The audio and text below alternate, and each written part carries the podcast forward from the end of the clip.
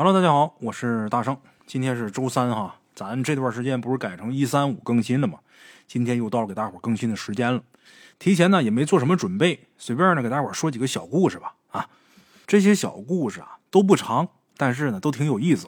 哎，咱先来说这么一个啊。话说在以前呢，广大农民可不像现在啊，人人有地种，想吃饭就得去地主家给当长工，给人扛活。给人扛活当长工，这是特别苦的活别的不说啊，从来没有休息。你看现在啊，周末有休息，星期六、星期天，最起码打工的话，一个月有两天休，一天休的。过去不是，天天得干活，汗珠子掉地下摔八瓣到年底了，能弄点粮食回家就不错了。工钱呢很少，也别说没有，有特别少。哎，谁让你没地呢？过去就那样。为什么咱们现在能有新中国呀？当初就是秉承了这个理念，打土豪分田地。哎，咱说没地的占大多数，人多势众，有地的地主虽然说这个家里边特别富有啊，占着房躺着地，但是人少，富人少，穷人多，穷人联合到一起，把富人给打倒了，然后把人家房地什么一分，哎，建立新中国了，就这么来的嘛。啊，话说这些给地主扛活的长工啊，到了年底呢。会分一些粮食，分一点散碎银钱，回家过年。在给这些长工放假的前一天呢，一般来说，地主啊都会给准备一顿好饭，大伙在这吃。吃完之后呢，拿上钱，拿上粮食，各回各家。为什么要请这顿饭呢？一年到头了嘛，啊，给我干一年也不容易，吃顿好的，也是希望呢，你来年接着给我干。哎，话说呢。有这么一年，有那么几个长工，这几个人呢，都是在离家几十里以外的这么一个地主家干活。那年年底呀，因为庄稼收成不错，在临放假的前一天，地主晚上请大伙吃了顿饺子，还喝了点酒。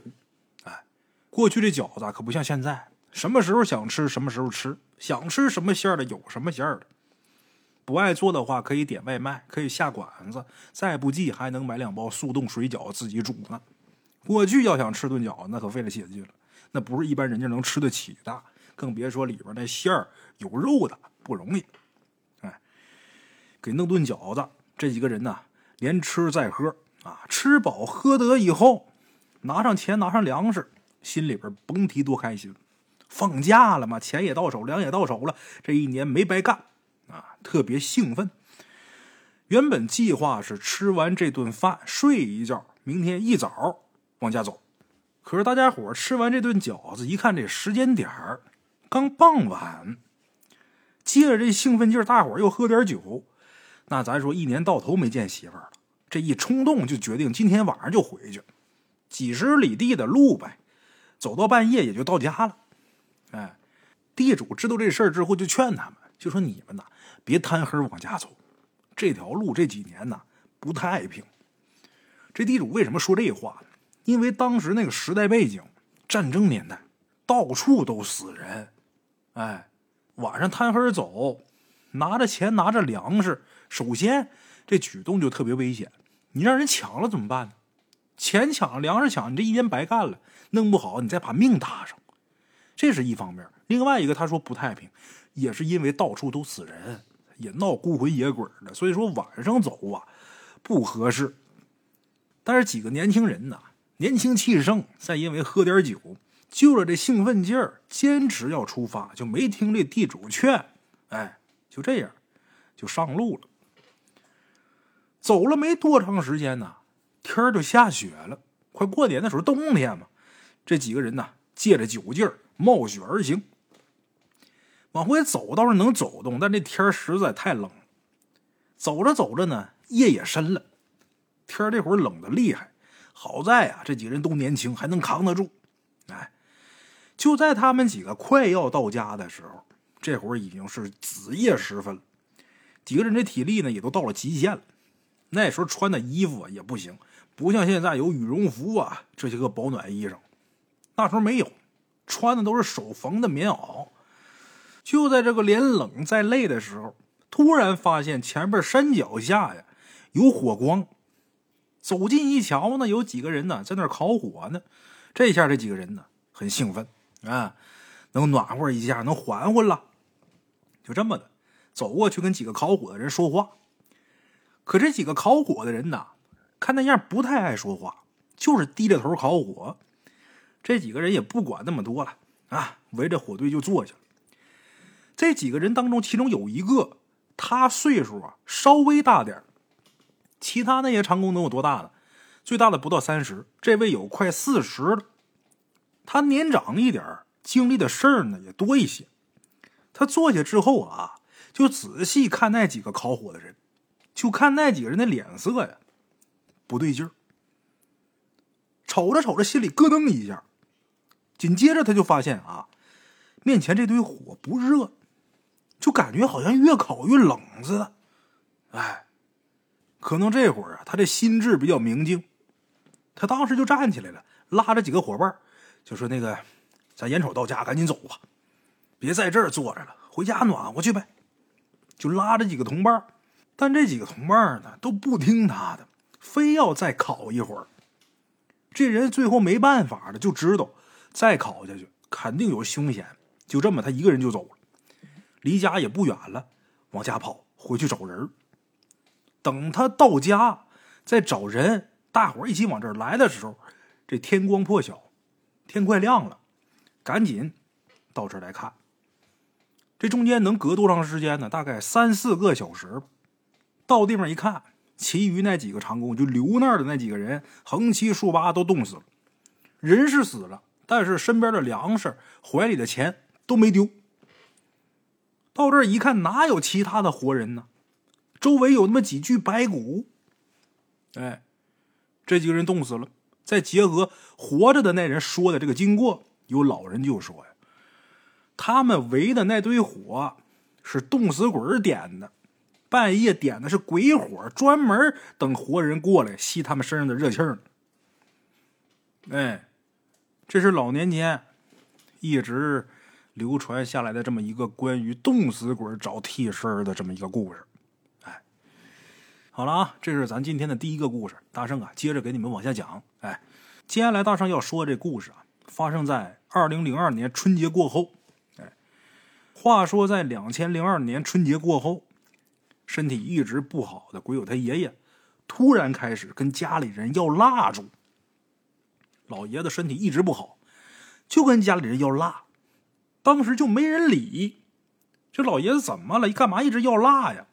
为啥这些儿女没人理呢？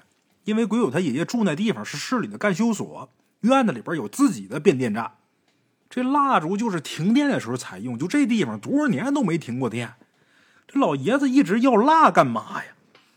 这老爷子一连得有一个星期，天天要。后来家里人没办法了，鬼友他大娘啊。在阳台上也不在哪儿找一包，不知道什么时候买的蜡，就给鬼友他爷爷了啊！给你吧，别老要了。家里人都以为呀，老爷子岁数大，脑子糊涂了啊，弄一包给他得了。哎，可别作了，要蜡干嘛呀？那时候老爷子眼睛已经看不清东西了。鬼友他大娘把这蜡给他之后，老爷子接过这蜡之后，在手里边死死的攥着，嘴里边还说不够，这点哪够啊？不够到元宵节以后的，说这么句话，说这蜡不够，不够到元宵节以后的，大伙都以为他岁数大，在那作。哎，你要蜡也给你蜡着，没完没了了。哎，后来鬼友他奶奶呀，突然间就病倒了。鬼友他爷爷身体就不好嘛，双人床上，老太太也躺上去了，一边是爷爷，一边是奶奶。当时鬼友他奶奶的病情啊，稍微轻一点，就是这病来的有点急。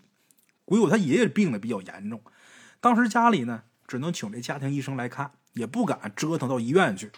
再后来，鬼友他爷爷呀就开始喊自己这些儿女的名字，挨个喊，就连死的那儿子都喊出来了。那儿子死的时候一岁，哎，家里人没办法，只能把在世的儿子都找回来。哎，可是最后老爷子还是很固执的叫那个他们找不回来的，就是已经死了的那儿子。鬼友他爷爷奶奶那屋里边啊，供着一尊菩萨，这菩萨每天呢都上香。鬼友他大娘就觉得最近家里边有点乱，就上了一炷香。结果这香烧到一半的时候，鬼友他奶奶突然间跟他大娘说：“说去看看香。怎么今天这三根香看着这么陌生呢？着那样没见过呀。”就这么，鬼友他大娘就背着鬼友他奶奶，把这香谱打开，在那查。结果这个家里边香谱上啊，有这么一句解释，什么呢？三日之内有孝服穿，就说三天之内要有白事儿。这大娘看完之后没声张，晚上的时候跟自己爷们儿就跟鬼友他大爷就说这事儿。鬼友他这大爷呀也有点神叨的，靠算命为生。鬼友他大爷喜欢占卜什么的，然后就拿出来三枚硬币，让鬼友他大娘扔一下。扔出来这卦，按照这卦来解是个死卦。然后鬼友他大爷就觉得自己媳妇跟自己家人跟自己爹妈没有什么血缘关系，这卦是不是不准呢？啊，这卦扔是应我们家应他们家呀。他这大爷也是一个一瓶不满半瓶咣的。真正咱说要是懂一点都知道，这媳妇嫁到这家来，李家媳妇嫁到张家来，他算张家人。他打出这一卦结果是应张家。他大爷有点犯嘀咕，就这么的，就让鬼友他爷爷最小的儿子媳妇儿又扔一下硬币，等于说这祖母俩，哎，一人扔一卦，全是死卦。最后还是很不甘心，鬼友他大爷让他奶奶也扔一下，结果还是一样的死卦。当时家里就乱了，不知道这死卦在谁身上硬啊？是从老爷子这儿来，还是从老太太这儿来呀？这俩儿媳妇一个老太太扔的全是死卦，这怎么弄啊？鬼友这大爷学艺也是不精，赶紧给自己师傅打电话，就带他入这个占卜门的师傅。这师傅看完卦之后，听他说完之后，又给他准备了一个日子，阴历二十，告诉他阴历二十那天，所有人都到老爷子老太太他们家来。如果那天老爷子老太太能躲过去，就没事了；如果要躲不过去，大伙儿都回去，也算是见最后一面了。哎，这算卦的是这么说的。咱说算卦这话，你说要信吧？你说都全信，这玩意儿挺耽误事儿。都各有各的家，各有各的事儿。二十那天能准来吗？就这么的。鬼友他大娘啊，在上班之前呢，就去看鬼友他爷爷一眼，因为他心里边也总觉得阴历二十这天是个事儿。就那天，鬼友他爷爷呀，突然间说了一句话，说什么呢？今天呢，你早点回来。哎，就这样，因为老爷子这一句话，再加上之前那算卦先生的话，他们家人呢，到下午的时候，儿子、儿媳妇啊、孙男弟女啊，从打各处就都跑回来了，也觉得今天这日子有点特别。再加上老爷子这句话，哎，鬼友有一个大爷在上海都坐飞机回来了，他是最后一个到的。结果这大爷前脚刚进门，喊一声“爸，我回来了”，老爷子抬头看一眼，就看那一眼，这眼睛就不动了，慢慢就没神了，过去了，人没了。人没了得治丧啊。三天之后，鬼友他爷爷出殡，就那天。他们所在那城市啊，下了一场报纸上说是五十年来都没有过的大雾。哎，下雾也没觉得有什么，但是这大雾后来影响发电了，结果那天追悼会是靠蜡烛维持的，火化时间也推迟了。出殡整个过程是有录像的呀，追悼会现场啊特别黑。哎，等这些事儿都办完之后回来的时候，给鬼友他奶奶看这个录像。鬼友他婶儿啊，就说句话，说当时这个现场啊，因为没有电嘛，点蜡，这蜡太少了，要是多点这屋里边就亮堂了。你看这个录像乌漆麻黑，也看不见什么。这时候鬼友他奶奶抬起头说句话：“你爸跟你们要蜡了，你们谁买了？”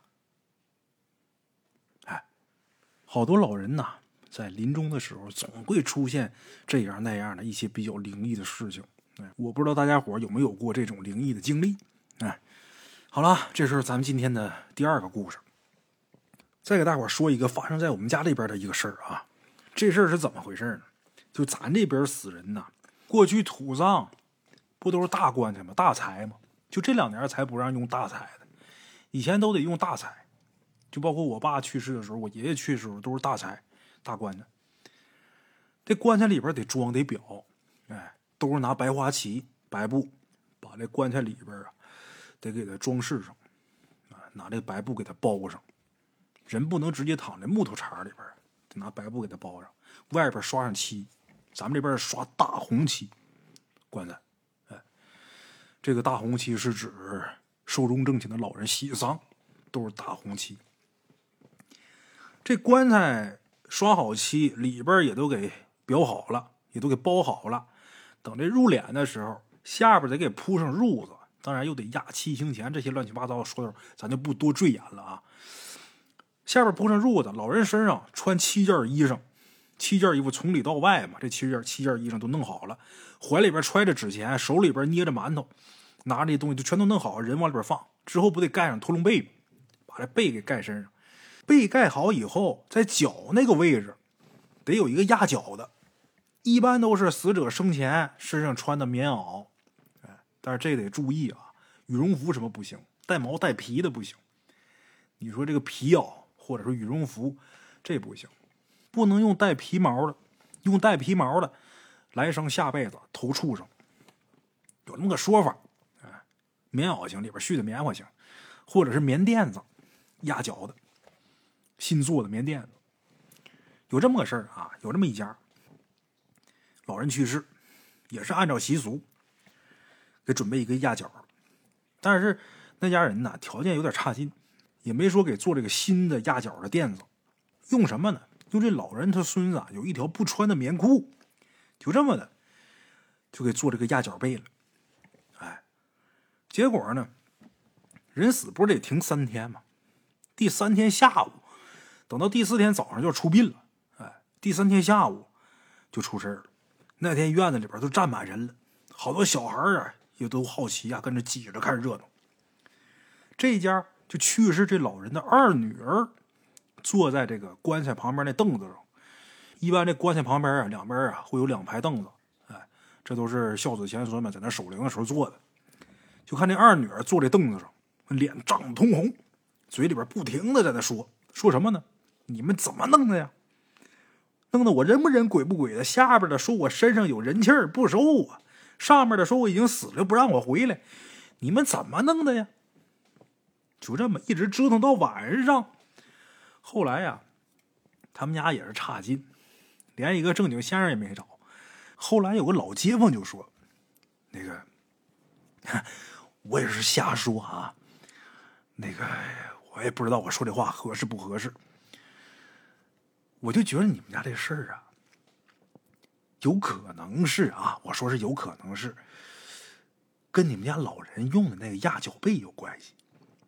按理说啊，那压脚背应该是新做的，就不是新做的。用棉衣棉裤倒是也行，但是得用他生前穿的棉衣棉裤啊。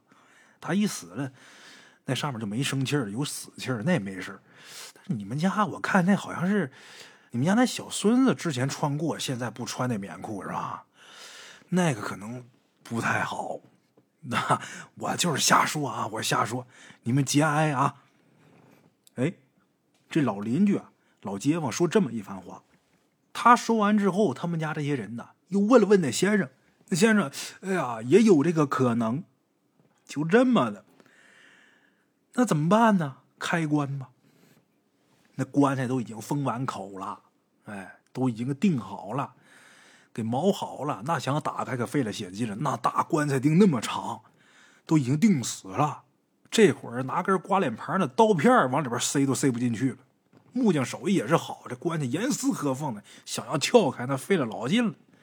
后来没办法，把那撬棍前面给磨的呀，就跟刀口似的。后边拿大锤对着那缝往里边砸，强把这棺材盖给撬开。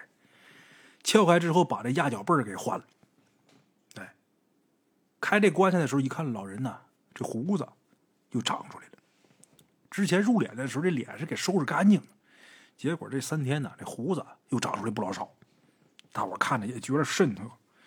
把这压脚背给换完，棺材又重新封口，给钉坏那块又给补又给啥的给弄好了，重新把那块又给上点漆，哎，全弄得了之后。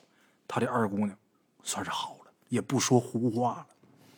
哎，所以说有好多事情啊，没法解释。啊，咱今儿说的不是小故事吗？那就多说几个啊，再给大伙讲一个。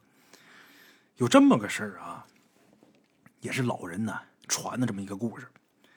说有这么俩人啊，一起下地去种地去了，干到晌午了，带着饭嘛，吃完饭就困了，就想在这地头啊躺着歇一会儿，睡一会儿。哎，这俩人都躺那睡觉，有一个睡着了，有一个就没睡着。没睡着这个呀，就看睡着那人从他头顶出去个小人儿。哎呦，这小人儿啊，顺着一个小草棍儿，地上有一个水洼，就他那头顶那块有个水洼，不大个小水洼。这水洼上面呢有个草棍儿，这小人就顺着这草棍儿，就从打这水洼上面过去了，然后到那边去转去了。没睡着这位呢，看见这个也没害怕，青天白日，朗朗乾坤的，也没觉着害怕。他觉得挺有意思，就把那个水洼上面那小草棍啊，就给拿一边去了。哎，这小人呢，在那边转一会儿，想回来到这水洼这地方啊，过不去了。他往那边过的时候，不是有个草棍吗？这会儿草棍没了，哎呦，把这小人给急的哟！看这小人想回来还回不来。这会儿啊，他就看躺着睡觉那位，满头大汗，脸都变色了，脸都不是颜色。他也害怕了，赶紧又把那草棍啊又给放在水洼上面了。哎，就这么的，这小人啊，顺着那草棍啊，又走回到那人身体里边了。哎，之后这人就醒了，醒了之后睡着这位就跟没睡着呢，就说。我刚才呀做了个梦，哎呦，这梦里边把我给急的。他说他梦见什么了？他说他梦见呢，他过一个湖，这湖上有好大一座桥。过去的时候好好的，回来时候这桥没了。哎呦，这把他给急的，差点急死了。他梦见这个了，然后旁边没睡着这个就跟他说：“你刚才睡着的时候，从你脑袋上跑出个小人啊，叫如何如何。”跟他讲，俩人都觉得挺神奇的。可是过了两天，没睡着那个死了。他不是看见从打人家脑袋上出去个小人吗？那位没怎么样，他死了。哎，所以说这将死之人呢，总能看见一些奇奇怪怪的东西。之前我不是总说吗？活人见鬼不死八层皮，就这个，不是说人看见鬼之后这人就要死，是因为这个人本身他就要死了，所以他才能见到鬼。是这个原因，哎，不光是鬼，包括奇奇怪怪的一些什么精灵啊，哎，一些异象啊，将死之人是能看见的。所以说，身边如果有老人或者有啊同龄人呐，突然间变得特别奇怪，总能看见这个那个，大伙多留神吧，这人可能快要不行了。好了，今天就给大伙说这么几个小故事啊，我不知道大家伙喜不喜欢这种小故事。如果要是喜欢这种啊，那咱下期啊再接着多讲点。好了，咱们今儿这故事就到这儿，咱们下期见。